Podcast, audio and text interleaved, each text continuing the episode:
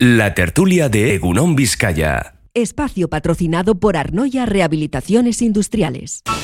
Arnoya cuenta con un equipo de profesionales especializado con más de 25 años de experiencia en la rehabilitación de pavimentos para la industria, construcción, obra pública o particulares. Arnoya, con soluciones óptimas para pavimentos deteriorados, problemas de impermeabilizaciones. Más información en arnoyasl.com.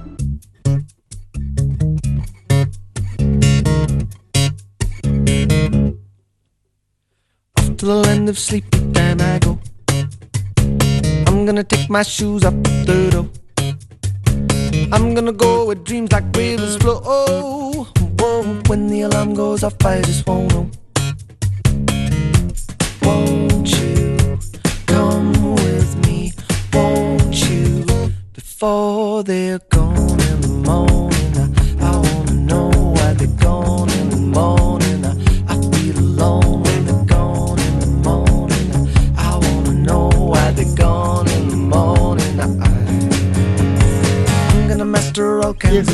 Bueno, pues aquí estamos en tiempo de tertulia, mientras le echan la bronca a Javier, como siempre, por los micrófonos y demás. Es que es verdad, Javier. Ya, no te- ya es que te he dicho siempre lo de los 30 años. Llevamos 30 años Pero aquí. Fíjate dónde me sentáis. No, es verdad. has- es que has cogido la, has Sí. cogido la, la Pero silla está- de. está más bajo, Ha, además. ha- ha cogido la, la trona infantil. Ha cogido la trona infantil. Estás ahí y abajo. se nos ha hundido. Se nos ha hundido. Eh, Pedro Luis Arias, ¿qué tal estás? Bien, Pedro Egunon. Marina, ¿cómo andas? Egunon, muy bien. Bueno, pues venga, vamos a entrar. Te- Me miras así como con sonrisa, pero es que estás hundido. Te has, te has Sí, bajado, sí. te has ido tú solo para abajo. Es lo que siempre pienso yo, que mi adversario crea que estoy hundido. Sí, no, no, eso, a ver, ya sé, para luego saltar. Tú, Claro, tú te claro. agachas para No, saltar, claro. como los tigres, ya, no, no, si te conozco bien. Bueno, vamos a entrar, si os parece, ya en algunas de las, de las noticias del, del día, de las cuestiones del día. Bueno, primero, venga, os voy a preguntar por Galicia, que ya que tenemos, verde- tenemos aquí, ¿no? Pues todavía verdes las, las elecciones, verdes me refiero porque no han madurado lo suficiente, ¿no? Pero bueno, ¿qué, qué os pareció? Previsible. Sí, yo creo que había muchas probabilidades de que el Partido Popular mantuviera la mayoría absoluta. No digo que no eh, hubiera también alguna de lo contrario, pero yo creo que había bastantes más y entonces pues es lo que se ha cumplido. Quizá el hundimiento del Partido Socialista ha sido un poco mayor de lo que, por lo menos mayor de lo que ellos esperaban y quizá pues eh, más, un poco más de lo que también las encuestas preveían. Y luego pues está ese nacionalismo gallego que pues ha pegado un estirón fuerte, ¿no? El bloque pues lleva ya los últimos años bastante centrado, yo creo que ha tenido una buena candidata y eso se ha percibido, pero aún así pues el Partido Popular eh, continúa con esa mayoría absoluta y quizá lo otro reseñable es que el resto de los partidos, empezando por Sumar Podemos y continuando por Vox, pues se han quedado fuera del Parlamento, con lo cual el mapa político gallego es eh, probablemente de los mapas políticos más sencillos de, de entre todas las autonomías de, de España. Más sencillo, sí, más clarito, ¿no? Sota, caballo y rey. Sí, Pedro. Bueno, a mí lo que más, vamos, yo creo que la noticia es el estacazo que se mete el PSOE, que va estacazo tras estacazo. Y que además de PSOE ya le queda muy poco. Abandonó la E, abandonó la O, ha abandonado la S y le queda lo de, lo de partido. Yo, yo, personalmente, porque eh, creo que ya lo que les falta Pues lo de es, partido, es- algún mensaje. Lo de partido porque está partido, dices. No lo de partido porque juega, juega el partido, pero sostenido por partidos ultraconservadores o muy conservadores, como es Junts y tal, es donde tiene el debate. Pues, los socialistas lo- los ha dejado fuera, eh, eh, trabajaba el concepto de toda España, lo ha dejado fuera porque está centrado, incluso lo dice abiertamente con eh, nacionalismos independentistas. Él, eh, a mí la noticia es que se va diluyendo y cada vez más. Desde que está Sánchez no gana nada. Y diremos, ¿está gobernando? Sí, lo sabemos, pues con la coalición que en su día llamamos coalición Frankenstein. Pero es que miras cómo está España, porque en, la- en las generales también ganó el, PP, y es que eh, es azul, entonces lo que está es en Moncloa, pero realmente no gobernando. Y digo, la, la lectura de Galicia hay que sacarla, que es que comunidad a comunidad, en las elecciones que quedan, todavía esto se va haciendo más relevante. Y es así. O sea, so- solo hay que mirar el mapa, el mapa de toda España para, para Pero traducir. el mapa de toda España da una España ingobernable. Y sobre todo ingobernable cuando se tiene, pues está polarizado. Los dos partidos muy- No, no, no hablo si se puede gobernar o no. eh, Pero eh, bueno, claro, pero dices, eh, España, es toda, la España es azul, menos Euskadi, menos Euskadi y, Y- y- y- va- y Cataluña. Sí. Pues vaya broma, ¿no? Vaya broma. Que no sea ni azul ni el otro tampoco. O sea que, a ver, a mí me parece que yo la, la lección que saco ver, de, no, pero, de pero perdona, por- solo por hacerte un apunte. Eh, eh, digamos, eh, pero la ideología de los partidos, del partido que gobierna en Euskadi, eh, la ideología de, de, digamos, más de fondo, es, es- es más cercano al azul que al socialismo. Esto es así. Y, y en Cataluña, pues hay un pupurrí algo, algo mayor. Eh, yo cuando hablo de- del PSOE he cogido por eso todas las islas y he dicho, bueno, vamos descomponiéndolas y, a ver un poco qué queda o qué no queda. Yo creo que la ciudadanía, eh, al final cuando vamos a votar, vas por un modelo en el que uno de una manera u otra creemos unos u otros, ¿no? Si, llevas el símbolo de socialista, oye, pues me tienes que mandar mensajes de ese estilo. Si llevas eh, la, la de España, pues me tendrás que mandar mensajes en esa línea. Digo yo, ¿eh? A ver, pero a primero lo que quería decir en primer lugar es que a mí me parece que con, los sistemas de polarización política que funcionan en este país, no sé si funcionan en otros, pero en este funciona mucho.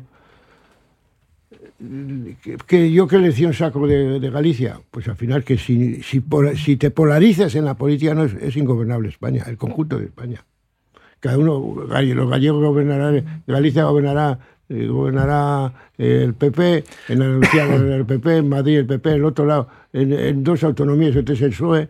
Pero el gobierno global, el PSOE, dice, me dice, no, por una coalición Frankenstein. Bueno, esto lo dicen los adversarios, no le parece para nada a Sánchez que sea Frankenstein. Le parece que es la manera que tiene de gobernar. Entonces, o, o funcionamos de otra manera o vamos a, vamos a repetir este esquema pues, año tras año, votación tras votación. teoría, no, pero es que tú te diluyes, es decir... ¿Cómo que me eh, no, diluyo? a ver, a ver yo, yo lo que quiero decir es... eh, ¿Tú le, pedís, ¿Tú le pides al PSOE que sea socialista después de la crisis de la socialdemocracia? Por favor, yo esto ya no se lo pido hace años. Por- pues por- entonces porque que- la crisis de la socialdemocracia es europea, no es, no es de aquí, nos- no es española. que no lo sé, nos tendrá que decir entonces qué Por quiere eso no ser. dice eh, progresistas, que es lo que dicen. Ahí va la mar. Aquí le hemos, yo le he criticado porque nunca dicen que quieren ser de izquierda, sino progresistas. Y claro, no lo mismo ser, ser progresista, no es lo que ser de izquierda, no es sinónimo. Porque ser progresista además es lo, es lo de la inteligencia artificial. Bueno, bueno, entonces dices, pero eh, hablan de, de la- las posiciones políticas de progreso. Y Yo, por eh, tanto, le, le llaman al, al contrario al PP de regreso. Pero eso, eso no tiene que ver con el socialismo. A ver, la, España ingobernable o no, España se está gobernando. Y se gobierna, y se gobierna desde los esquemas eh, de poder de los que nos hemos, en los que nos fundamentamos. Entonces las comunidades funcionan, el gobierno central funciona dentro de sus límites. Pero el tema es que, desde mi punto de vista, debería haber una especie de coherencia ahí. Porque si no es que acaba uno encerrado en Moncloa sin poder salir, sin poder salir a la calle. Pero gobernable siempre es. Y además gobierno legítimo también es. Pero luego detrás lo que es multitud de votos. Es decir, sí, yo, yo puedo sumar cosas y, y montar el gobierno como lo he montado, con comunidades que tengo más lejanas y tal, y absolutamente correcto. Pero luego hay una realidad, elección tras elección. ¿Qué nos dicen las gallegas después de las municipales anteriores? Pues bueno, pues lo que han dicho. Lo que han dicho. La, foto es bastante clara. Nos hemos quedado en tres partidos. El voto del PSOE, según dicen los que entienden de esto, eh, se ha trasladado al BNG. Que bueno, entre otras cosas, es que es socialista. Dices, pues la, la cuestión es dónde se han quedado todos esos otros votos. Al final lo que el, el soberano es el pueblo. Y encima cuando, cuando ha aumentado el volumen de participación de una manera brutal. Porque los anteriores, bueno, fueron en la pandemia, si no me equivoco. Pero ha habido un veintipico por ciento más, más, más- más de votos. Pues dices, oiga, pues la lectura está muy clara. No, no- digo yo, ¿eh? no, no sé si muy clara o muy oscura. Pedro. Sí, no, vamos, yo creo que hay, es decir, eh, es verdad que mm, hay como mucha innovación en, cómo llamar las cosas y ahora pues puede estar más de moda decir que es el gobierno del progreso en vez de utilizar el eje derecha-izquierda que ha sido pues el tradicional. Pero yo veo un, luces y sombras. ¿no? Yo creo que hay medidas del actual gobierno, liderado por el PSOE, pero en el que participa también Sumar, pues que van en la dirección de, de, de, atender, digamos, a la gente que lo está pasando peor, como puede ser pues el crecimiento importante del salario mínimo y algunas otras medidas del ámbito laboral.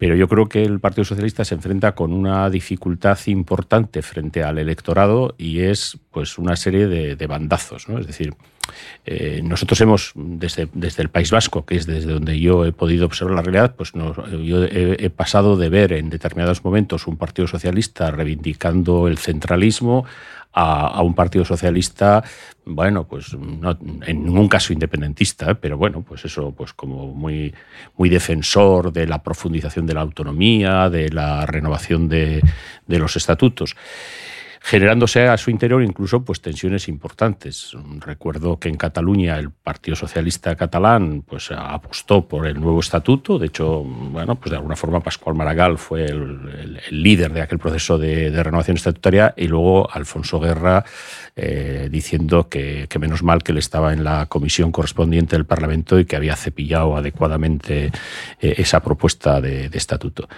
Entonces yo lo que mm, veo en el Partido Socialista en estos últimos años pues es ese tipo de bandazos, ¿no? de, movimientos un tanto erráticos que tienen costes en, al interior del partido porque generan pues, situaciones en las que bueno, pues, eh, eh, el actual secretario general se fue precisamente porque bueno, una parte importante de los líderes del partido pues no comulgaban con que se negara a abstenerse para que fuera investido Rajoy, al de un cierto tiempo recupera la Secretaría General, pero veníamos de una época donde también había habido eh, otra serie de cambios.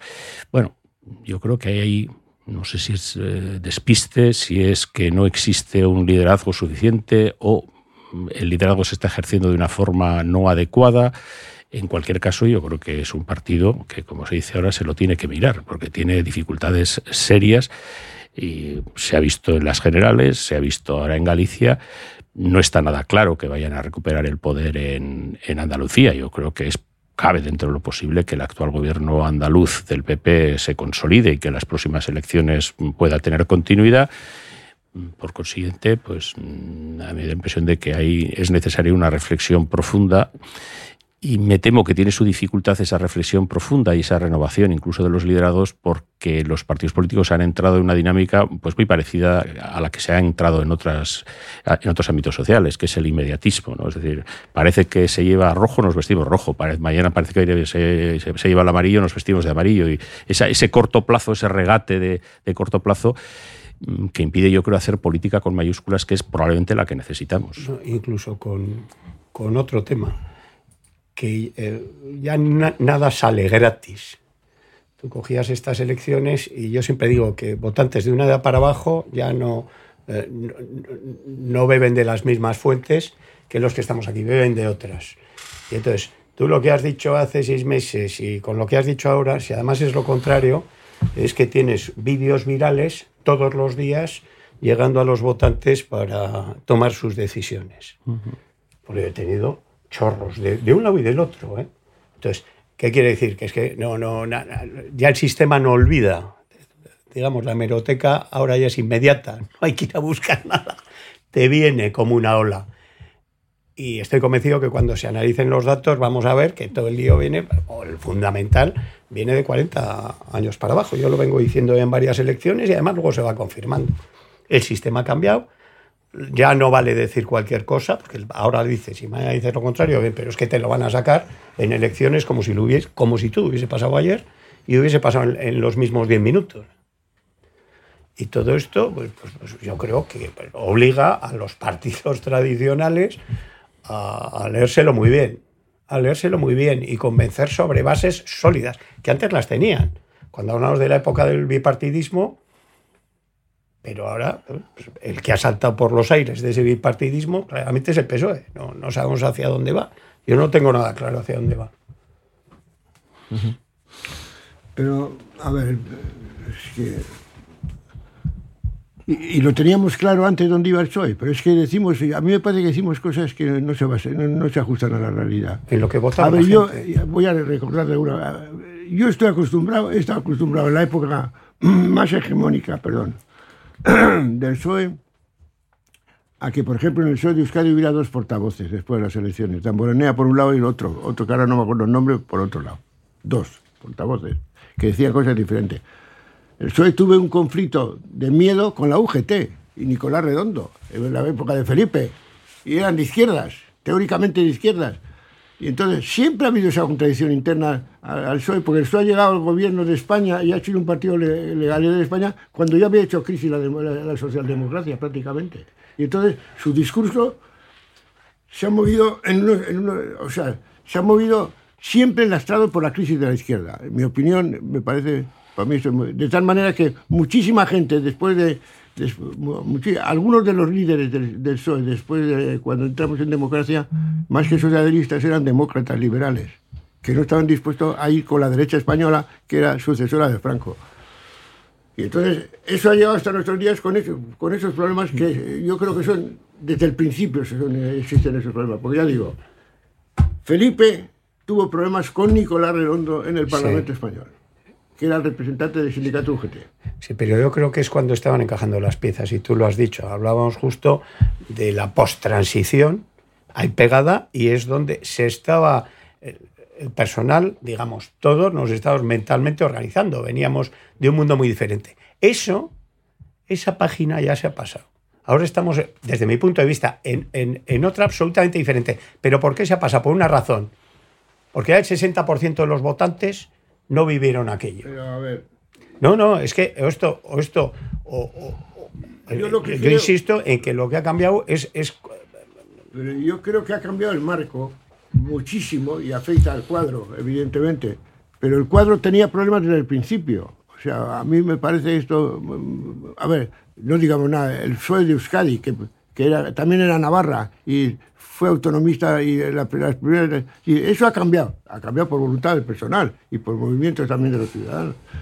Pero le achacamos- yo creo que le achacamos una crisis al PSOE que la ha tenido siempre, desde el principio cómo ajustarse a la socialdemocracia en España en un momento en el que la, la socialdemocracia estaba en crisis en Europa.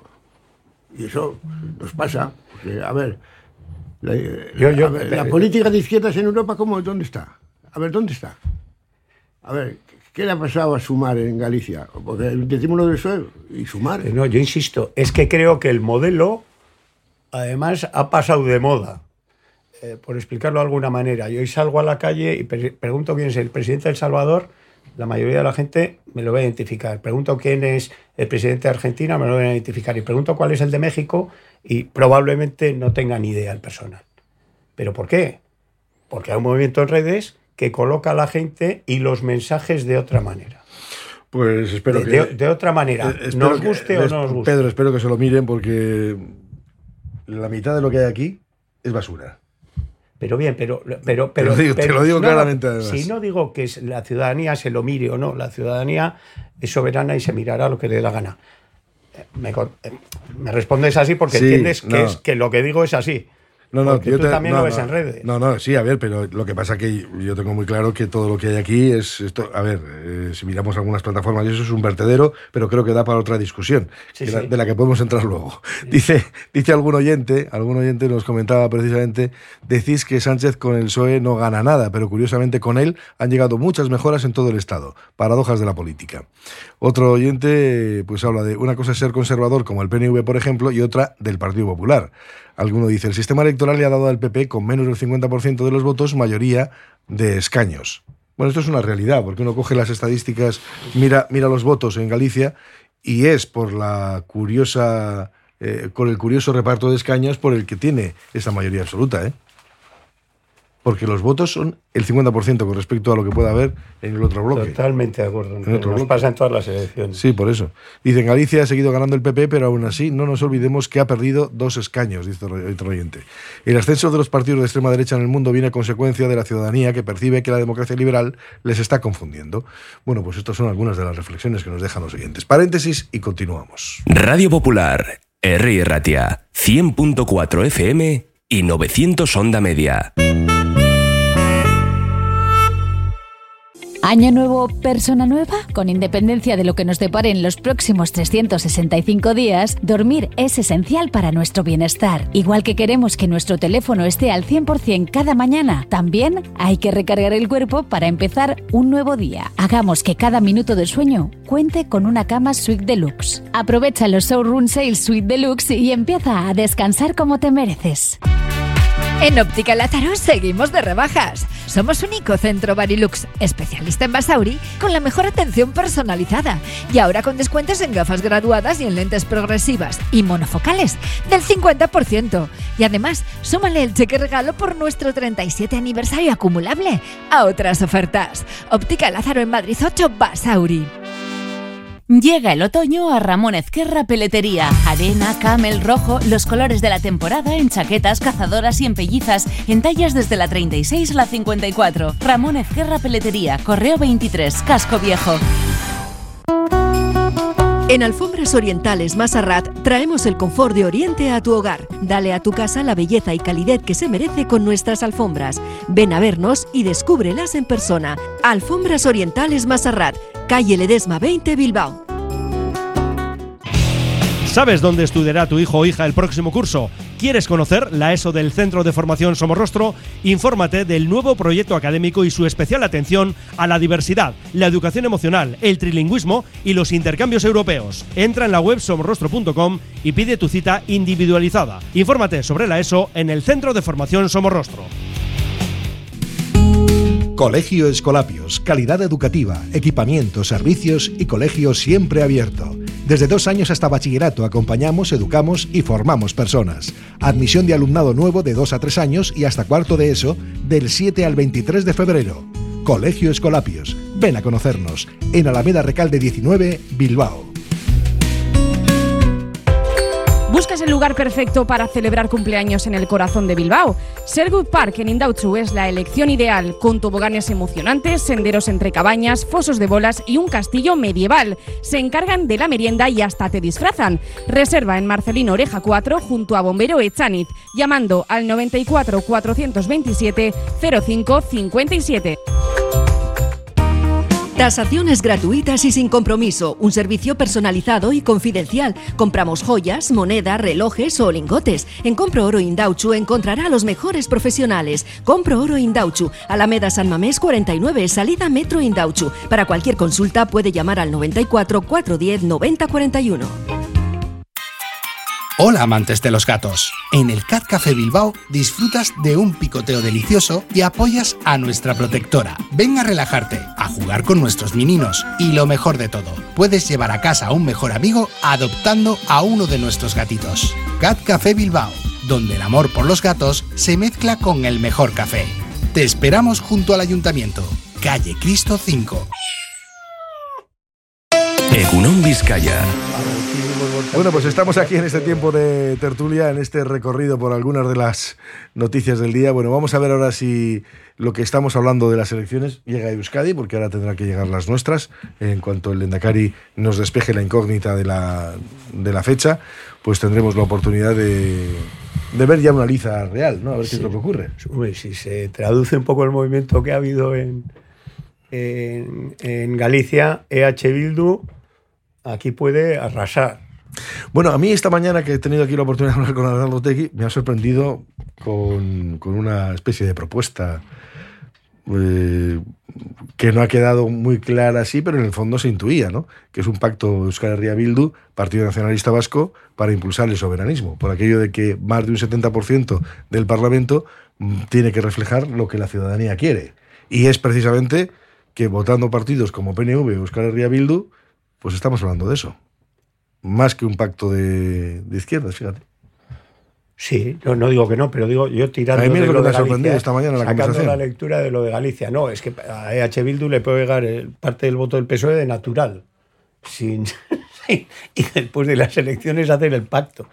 Digo, digo cara a las No, elecciones. no, pero me refiero a esas propuestas, no esa posibilidad, que yo supongo, no sé si la veis cercana o lejana, yo no la veo cercana, pero bueno, es lo que ponía sobre la mesa, ¿no? A mí me parece, pero me parece que es más probable si los números salen, que se repita la actual situación, es decir, un gobierno PNV-PSOE, que, que un gobierno PNV eh, con la izquierda Berchale. Creo que es claramente más probable, pero bueno, mm, puedo equivocarme perfectamente. Yo creo que para el PNV en este momento eh, mantener a la izquierda Berchale fuera del gobierno puede tener múltiples razones, pero una de ellas es que puestos a jugar a soberanista normalmente siempre gana el que lo es más. Y bueno, fue algo de lo que también se ha ido observando en Cataluña, que entre Junts y Esquerra Republicana, pues de ser Junts el partido, digamos, más votado, pues en las últimas elecciones ya Esquerra Republicana superó a, a Junts. Hay otro montón de razones, ¿eh? no es la única, pero yo creo que el, el tema es que aceptar gobernar con Batasuna tiene que ver Con Bildu. Con, perdón, con Bildu, sí. ya estoy, estoy Sí, trasnochado. ya- ya- estoy que ha sido- trasnochado. Estoy tra- ha sido ya el momento histórico. para atrás. Sí, sí. hoy, hoy. Con eso denota que somos jóvenes, muy jóvenes. ¿eh? Con eh, entrar a gobernar con Bildu, bueno, yo creo que tiene riesgos importantes. Primero, por la visibilidad que otorgas a un partido cuando le concedes responsabilidades de, de gobierno. Y en segundo lugar, porque ya digo, que decir que puestos a apostar por la ciudadanía en, ulteriores eh, convocatorias electorales, pues puestos a, a ser soberanista, pues ¿para qué te vas a quedar en, en un soberanismo, digamos, moderado o tal, cuando tienes otra opción, pues eso, más, más eh, radical? Pero insisto, es mm, una opinión que no, no, no tiene mayor valor en el sentido que yo no soy un experto en las dinámicas internas ni de Bildu ni del Partido Nacionalista Vasco. ¿Qué, Javier? No, eh, Le estás dando vueltas a algo. No, no, no, no, no le doy vuelta. No, es que no me explican nunca cómo van a ser soberanos de la- del mercado global. Ah, no, de eso no puede ser. De, de- de eso no hablan nunca. Y por lo tanto, ¿cómo van a ser soberanos de los que tienen el poder? Eso no explican nunca nada. Y segundo, hombre, hay que saber lo que vota la gente y que, votan a partidos soberanistas, que es lo que ha dicho Otegui, que es lo que vota la gente. Pero es- la semana pasada hubo una encuesta que decía que el, índice de independentistas que había en Euskadi era el más bajo de toda la historia. Por lo cual quiere decir que hay gente que vota al PNV, hay gente que vota, supongo que a Bildu, que, no, que para nada le interesa el, discurso soberani- soberanista, para nada. Y segundo, me consta, y estoy seguro de esto, que si el, el discurso del PNV es soberanista, en primera, con la primera intensidad como el Bildu, perderá votos. Sí, sí, eso es. Pierde más votos, vamos, ya lo saben ellos, porque no gobiernan con sus militantes, sino con sus votantes. Sí, sí, total, así es. Lo único que yo creo que, que, eh, que H. Bildu lo que propone es, dice, bueno, eh, en alguna legislatura intentamos meter el acelerador a este avance, ahora que lo de Cataluña está revuelto y están avanzando, eh, intentamos, eh, cara a la soberanía, eh, pegar en una legislatura un avance, meter el acelerador a tope. El objetivo sería únicamente ese, no el de pensar que vamos a hacer muchas más cosas. Dices, bueno, pues una legislatura para avanzar hacia, hacia la independencia de Euskadi. O sea, y, punto. y para, y para, tu- para que muera de fuego amigo a tu partener en las siguientes elecciones, claro. Bueno, es, es como lo han lanzado, pues eso, ha No, sido una propuesta, es- lanzan una propuesta. No, yo creo que eh, eh, a favor de Bildu va a jugar algo que ha jugado a favor del BNG y es que gente, llamémosle de izquierdas, progresista, bueno, pues con el lenguaje que queramos utilizar más eh, antiguo, más moderno, pues lo mismo que en Galicia ha decidido que era mejor votar al BNG porque era la única fuerza que podía, digamos, conseguir una cierta representación importante. Y ya se nota que gente que viene de, de haber sido incluso miembro o haber apoyado pues, eh, candidaturas de Esquerbatúa y algunas de estas que en este momento están pidiendo ya el voto para, eh, para Bildu. O sea que yo creo que va a haber gente que, pues, que ha podido votar a Podemos o incluso podría llegar a votar a Sumar, que en este momento va a hacer esa reflexión de voto útil y ese voto útil yo creo que va a añadir eh, eh, el número de, votantes y de apoyos a, Bildu, porque se reconoce que dentro del espectro de la izquierda, eh, y luego ya podemos analizar eh, como de izquierdas ese programa de Bildu, pero dentro de la izquierda, pues el voto útil, entre comillas, puede ser el de, el, el- de Bildu. Sin que esto no quiera decir que al final, pues eh, la soberanía que puede ejercer un Estado, la soberanía que puede ejercer una comunidad autónoma dentro de un Estado, o la soberanía que podría ejercer un pequeño nuevo Estado, sea el catalán o sea el vasco, pues es, eh, es ridícula frente a esos grandes poderes que gobiernan la geopolítica, la economía a escala, a escala mundial. Bueno, esto es el que no, el que no lo sepa, pues vive en la inopia. Hombre, yo, a ver. Pero yo, fíjate. yo por hoy no veo ninguna posibilidad mm, eh, que no exista una coalición que sea diferente a la que hay. Sí, yo, yo creo que es la más probable, sí, sí. Pero, O sea, hoy, ¿eh? Hoy. hoy. No sé las próximas elecciones dentro de cuatro años más, pero hoy por hoy me temo yo que el nivel de consenso entre. Aparte de hay que tener en cuenta una cosa, que es que no solamente gobiernas en, en, en Gasteiz. Las diputaciones. Hombre, es que tienes demasiados vínculos como para deshacerlos de repente. pero Demasiados fíjate, vínculos. eh, hemos dicho que hay gente de, que se considera de izquierdas o progresistas y tal, y, de- y que perteneció, por ejemplo, pues a, a partidos como, ahora no me acuerdo cómo era, el PC, la última versión del PC, ¿cómo se era? El PC, pues era, era vía Esquerbatúa, Esqueranitza. eh, y tal, que se van a sumar a, a, a Bildu.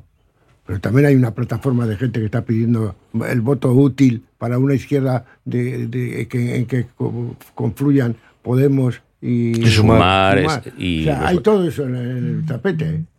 Siempre la izquierda con problemas. Sí, sí, no, no, no, eso es real. No, pues yo, yo cuando ah, si analizas un poco y ves las situaciones, oye, es verdad que puede darse cualquier circunstancia, nunca se sabe lo que puede suceder, pero ahora mismo que PNV y, y, Euskal Herria Bildu confluyan en una candidatura, muy, o sea, en, una- en un, un gobierno, lo veo muy complicado, o sea, complicadísimo además. ¿eh? Primero por algunas razones que has tú ya puesto sobre la mesa, ¿no? sobre la visibilidad que le das, porque luego tienes, es que estamos hablando de dos competidores. Es como si hicieras un gobierno, salvando las distancias ideológicas, Partido Socialista, Partido Popular. Sí, pero luego, luego, luego detrás hay una variable. Que cualquiera de los dos que se apoyase en el PSOE, el otro puede derribar al gobierno de Madrid cuando quiera. Es decir, este, eh, estas elecciones es todo mucho más complejo porque, el, digamos, la, la pieza más débil en todos los ámbitos es el Partido Socialista. Y en este caso, eh, precisamente por ese gobierno que se decía que era tanta mezcla, cualquiera lo puede derribar. O sea, la fuerza que hay detrás es muchísimo mayor. Entonces, esto de, no, el PSOE va con el PNV, bueno, depende del nivel de cabreo o no que eso pueda suponer a Eche Bildu, porque le dice, oye, que te derribo. O depende de los intereses de cada uno respecto a esa visión.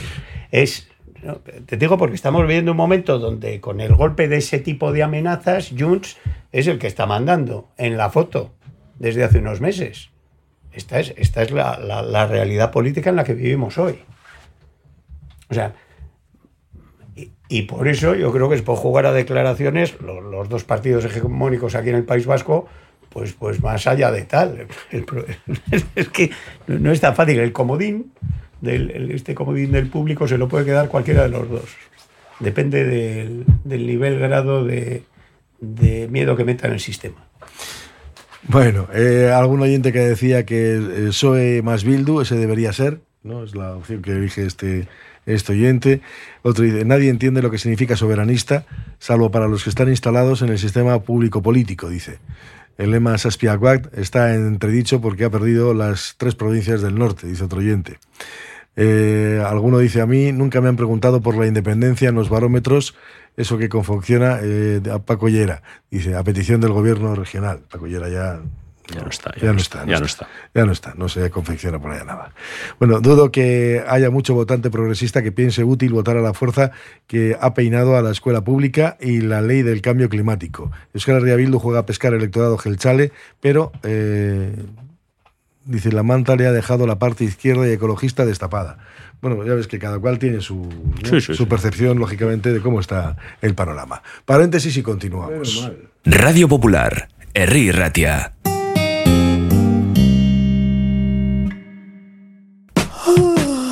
Buenos días. ¿Otra mañana con la sensación de no haber descansado? Hay quien se levanta de la cama y quien se levanta deluxe. Porque dormir es esencial para nuestro bienestar, no pases más noches de tu vida con dolores y problemas de sueño. Visítanos, te daremos la solución. Aprovecha hasta el 29 de febrero. Precios especiales en nuestras camas de exposición. Suite Deluxe. Cambiamos tu cama. Mejoramos tu vida. En Movex Clinics trabajamos para que tu proceso de neurorehabilitación en ictus, lesión medular, posoperatorio y enfermedades neurodegenerativas tenga los mejores resultados. Movex, el camino más corto en el edificio Albia número 2. Infórmate en el 613 00 44 36. movexbilbao.com. Siente el encanto de Crazy Old Man en Deusto. Café y exquisitos pinchos a solo 2 euros. Ubicados en la esquina entre la avenida Madariaga y Leendakari Aguirre. Disfruta de la tarde con nuestro animado karaoke. Vive momentos deliciosos y llenos de diversión en Crazy Old Man, donde el café y los pinchos son la combinación perfecta. Si este invierno quieres empezar a ahorrar en calefacción, Calor Gratis te garantiza una solución definitiva, aislando los techos y paredes de tu casa con presupuestos económicos y la posibilidad de hacerlo tú mismo con nuestra ayuda con el catalizador y aerogel. Llama a Calor Gratis al 670-387-134 y en la web calorgratis.es. Calzados Alonso, especialistas en calzar al hombre en Bilbao, está de rebajas. En Calzados Alonso te encuentras cómodo a la hora de elegir los mejores zapatos. Trabaja en calidad desde el número 38 al 47 y zapatos de anchos especiales. Desde 1940 en Astarloa número 2. calzadosalonso.com. Loyu celebra el campeonato de pucheras de Euskal Herria el sábado 24 en el frontón de la Rondo. Alubia roja, negra o pinta con todos los ingredientes para disfrutar de un sábado de campeonato en Loyu. Muchos premios y el mejor ambiente en el frontón de la Rondo. ¡Apúntate! Larun batean, hogueta lauan, Euskal Herriko putxera txapelketa. Loyuko udala. Ya está en Baracaldo el nuevo espectáculo de Fofito y Mónica Aragón, ¡Viva el Circo! Más magia, más circo y más diversión. Vuelve a tu infancia cantando y recordando las canciones que marcaron tres generaciones. No te quedes sin tus entradas. Compra de manera anticipada con grandes descuentos en vivalcirco.com. Del 20 de enero al 25 de febrero en Megapark, Baracaldo. ¿Qué hay que hacer para ahorrar? Triple E, eficiencia, eficacia y efectividad. Zubinor te trae el gas natural. Con calefacciones Zubinor, colaborador de Nortegas, ahorrarás hasta 750 euros en tu instalación de calefacción de gas natural y mediante la aerotermia conseguirás beneficio y sostenibilidad. En zubinor.com y en el 94 446 0886. Agencia Volcanes. Entendemos tus necesidades diarias porque somos parte de ellas. Envío de dinero, reservas de viaje, recargas nacionales e internacionales, paquetería y más. Precios sin competencia en viajes a Latinoamérica. Encuéntranos en calle Gordoniz 39 bajo izquierda y Plaza San Pedro 4, Deusto. Agencia Volcanes. Siempre a tu lado en cada paso de la vida. CIE 2567. Teléfono 618 50 96 14. Están escuchando Egunon Vizcaya.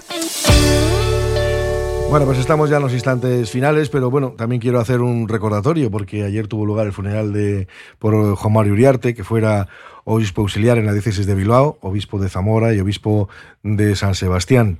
Fueron muchísimas las personas que ayer fueron a, su despedida, pues por lo que ayer mismo que estaba aquí Joseba Segura, obispo de Bilbao, pues, eh, pues ha sido, ¿no? Fue la figura de Juan Mario Uriarte, intentaba establecer puentes entre unos, entre unos y otros.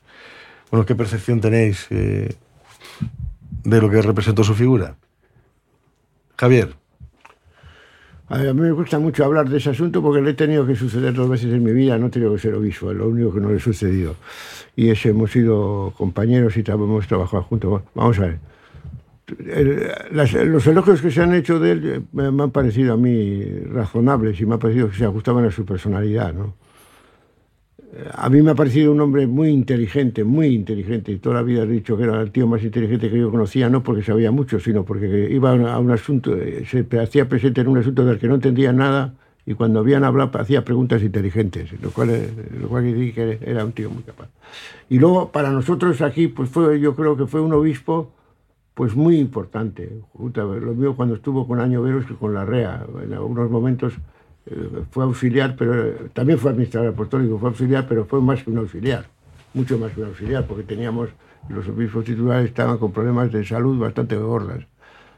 Y eh, fue uno de los que animó, los que animó, hizo posible en esta diócesis un acontecimiento tan importante como la Asamblea Diocesana, por la cual tuvo que pagar caro. Esto es lo que no se dice, pues, porque claro, lo que no se ha dicho estos días es que le han calentado bien calentado desde Roma, o sea que por eso y por alguna otra cosa que me sé y que no voy a decir ahora. Y que por tanto también ha sido, voy a entrecomillar la palabra, también ha sido víctima de un, de un pontificado tremendo como fue el de Juan Pablo II, ¿no? Y también se hicieron nombramientos en esta diócesis para compensarle a Juan María Uriarte y a la línea que representaba Juan María Uriarte, ¿no? Los, los- los nombramientos posteriores. Estas cosas no, no se dicen ahora ni las tiene que decir el obispo de Bilbao, pero yo como soy un poquito más lenguaraz sí las digo. Porque también responde a la historia de, a esta iglesia. Eh, así vamos a ver. La iglesia católica está en este momento, y el pontificado, hablando de sinodalidad, ¿no? Pues esta iglesia, a esta, la de Vizcaya, se la ha castigado por la sinodalidad que practicaba. Que quede claro esto, que no se dice nunca en voz alta, pero lo quiero decir, porque además estoy dispuesto a defenderlo y a mantenerlo y a aprobarlo. Sí, yo solo en un medio de comunicación eh, he leído, pues eso, que probablemente el no ser promovido a obispo de Bilbao tuvo que ver con, con la aprobación de unas cuantas de las conclusiones de la asamblea, pues como pedir que la mujer pudiese acceder al ministerio ordenado, eh, en fin, que los presbíteros pudieran ser varones eh, casados, bueno, pues una serie de aquellas conclusiones que en aquel momento concreto en Roma pues sentaron fatal y pues también evidentemente chocaron contra quien en aquel entonces pues era el enlace más directo que tenía eh, Roma en la Iglesia española, que era el cardenal Rouco, que en definitiva fue, entiendo yo, de los más responsables pues con las connivencias romanas y del nuncio que correspondían, pues de que Juan Mari, pues después de alargar quizá un poco en exceso el tema, pues acabase de obispo de Zamora y no obispo de Bilbao, pero en cualquier caso yo creo que para esta diócesis ha sido un obispo muy importante, incluso ya en sus tiempos de rector del seminario, donde tú le sucediste, fue una de tus sucesiones, ¿eh? porque luego pues había una serie de, de- de curas en la diócesis que pues habían coincidido con él en sus épocas de responsabilidad del seminario y guardaban un buen recuerdo y yo creo que él también bueno, ha sido un hombre cercano que ha acompañado cuando ha hecho falta en momentos difíciles a la gente y bueno, pues todo ello hace que, se guarde un excelente recuerdo de alguien que ha hecho una, aportaciones significativas y, positivas en, en- la diócesis. Y eso, bueno, pues hay que, hay que reconocerlo, ¿no? Y, eh, bueno, pues luego, pues, que, decir, cuando alguien fallece, pues es el momento así como más oportuno para, bueno, pues eh, sacar a relucir pues aquello que creemos que ha habido de positivo, de, de creativo eh, en, en la vida de, de una persona. Insisto que Juan María ha sido, ha sido un hombre muy importante en la iglesia vasca, en la vizcaína, en la guipuzcoana. Una cosa, eso que tú dices de Roma, que es así, pero no solamente. eh, la Asamblea de- Diocesana de, Bi- de Bilbao, por, esas, por ese tipo de conclusiones que aprobó, llevó a Roma a cambiar la legislación. Y a- o sea, ahora un sínodo diocesano, si se mueve, no puede aprobar eso. Mejor dicho, lo podrá aprobar el, el pueblo de Dios, pero no los obispos.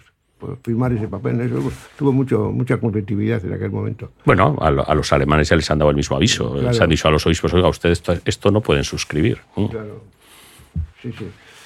No, a mí me parece. muy- él fue obispo auxiliar en una época muy importante de esta iglesia también. En el momento que se estaba recibiendo el Concilio Vaticano II y, y con unos obispos que, que eran libres y dejaban espacio suficiente para el crecimiento del concilio en esta diócesis, ¿no? Pues con todas las dificultades que había, pero también para que pudiera crecer.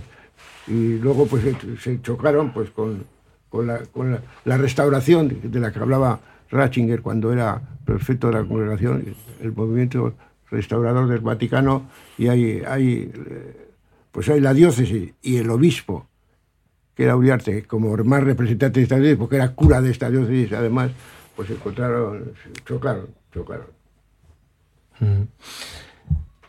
Bueno, pues la verdad es que es la referencia ¿no? de, un, de un hombre que sí que es cierto que ha marcado. Ha marcado Sí, la sí, iglesia de sí. Vizcaya, la ha marcado sin lugar a dudas. ¿no? Eh, porque tenía además muchas relaciones personales, como ha dicho ahora Pedro. ¿no? Sí, bueno, él fue, no, fue- no solamente, fue rector del seminario, pero tres años. Pero fue formador del seminario mayor desde, desde el curso 63-64. O sea, la- la- el curso 63-64 le nombraron director espiritual de, de filósofos y desde allí ejerció una influencia muy grande en una generación de gente que pasó por, Seminario. por, por el seminario y por su dirección espiritual. ¿no? El, el curso 63-64 pasó del menor al mayor a ser director espiritual ya como, un- como una especie de búsqueda de solución a la crisis que se estaba alarmando en el seminario de, de de- Bilbao en aquella época. ¿no? Yo entonces era seminarista. Pero sí, sí. Y, ahí, entonces, a, a nivel de las relaciones personales, él ha influido muchísimo. ¿no? Muchísimo. Sí, lo que pasa que como en los recordatorios que se hacen muchas veces son a brocha, ¿no? Sí, es normal. es A brochazo, es normal, hombre, lógicamente, no vas a entrar en detalle. Y luego tampoco les vas a pedir pues, el conocimiento que tenéis vosotros, por ejemplo, de lo que es la diócesis, a algunos medios de comunicación, porque al final solo se resalta pues, su mediación de ETA, etcétera, este tipo de cosas, que también fue fundamental, fue importante por aquí de tender puentes, ¿no? El tender puentes, que también le marcó en buena medida, no, ahí ya no le castigó la. Eh, Ah, no, o sea, ahí, ahí no fue Roma, ahí fueron ya fueron otros los que se encargaron de lapidarlo, o sea que no hay. Es verdad, eso también es una realidad, ¿no? Pero, dialo- pero que quede claro que dialogaba mediando eh, el gobierno español, que era del PP, con mayor oreja del ministro del Interior, con la ETA, con ETA no estaba mediando con, con los de Junts, ¿eh? porque claro, los que le pegaban caña a, a Uriarte en aquella época, pues eh, es decir, él, estaba haciendo un servicio que le pidió el gobierno español y mayor oreja en concreto. Pero claro, parecía que se lo había pedido pues la extrema izquierda o así. Sí, bueno, al final es la parte de la incomprensión, ¿no? Que siempre, siempre se ha tenido con ese, con ese capítulo, una cosa que llamaba mucho la atención. Pero bueno, es que el PP quiso negociar con ETA. Que sí, que sí, que sí, que sí, Claro, que, si que era, pues, era era- simplemente el puente. era Cuando dicen las cosas que dicen de Bildu, pero si vosotros quisisteis negociar. Era el puente, era el puente, sí, sí, era el puente. Bueno, pues ayer tuvo lugar el, el funeral precisamente en la diócesis de Bilbao y, y bueno, pues nos queda el recuerdo y el trabajo hecho. Otra cosa es que ya lo que haya podido quedar, los rescoldos que queden, pues serán los que quedan. No, claro, sí, sí, claro. Y algunos, pues, como hemos vivido con él y con él, pues nos queda también el dolor de perder un amigo, ¿no? Pero bueno. Pues cerramos entonces aquí la, la tertulia. Eh, Pedro Luis Arias, Javier Vitoria, Pedro Marina, que tengáis un buen día. Disfrutad de la jornada y nos encontramos, ¿eh? Ah, Y te acercas, la próxima vez te acercas. ¿A dónde? Al micro, al micro. Y, y te sientas en otra te silla. sientas en un una silla más más alta porque más estás puesto por- en la trona de los niños. Es por ejercer la humildad, aunque sea la No, no, ya he visto, ya he visto que ha sido una parte humilde. Bueno, pues ahora con la Roya Rehabilitación cerramos la tertulia y bueno, Vizcaya, ahora las noticias de última hora y después Egunon Magazine con Cristina Maestro y Dani Guerreiro. Nosotros volveremos mañana, sed felices, disfrutadlo, venga, o al menos intentad ser felices, claro que no siempre se consigue. Pero bueno, es lo que tenemos. Arnoya cuenta con un equipo de profesionales especializado con más de 25 años de experiencia en la rehabilitación de pavimentos para la industria, construcción, obra pública o particulares. Arnoya, con soluciones óptimas para pavimentos deteriorados, problemas de impermeabilizaciones. Más información en arnoyasl.com.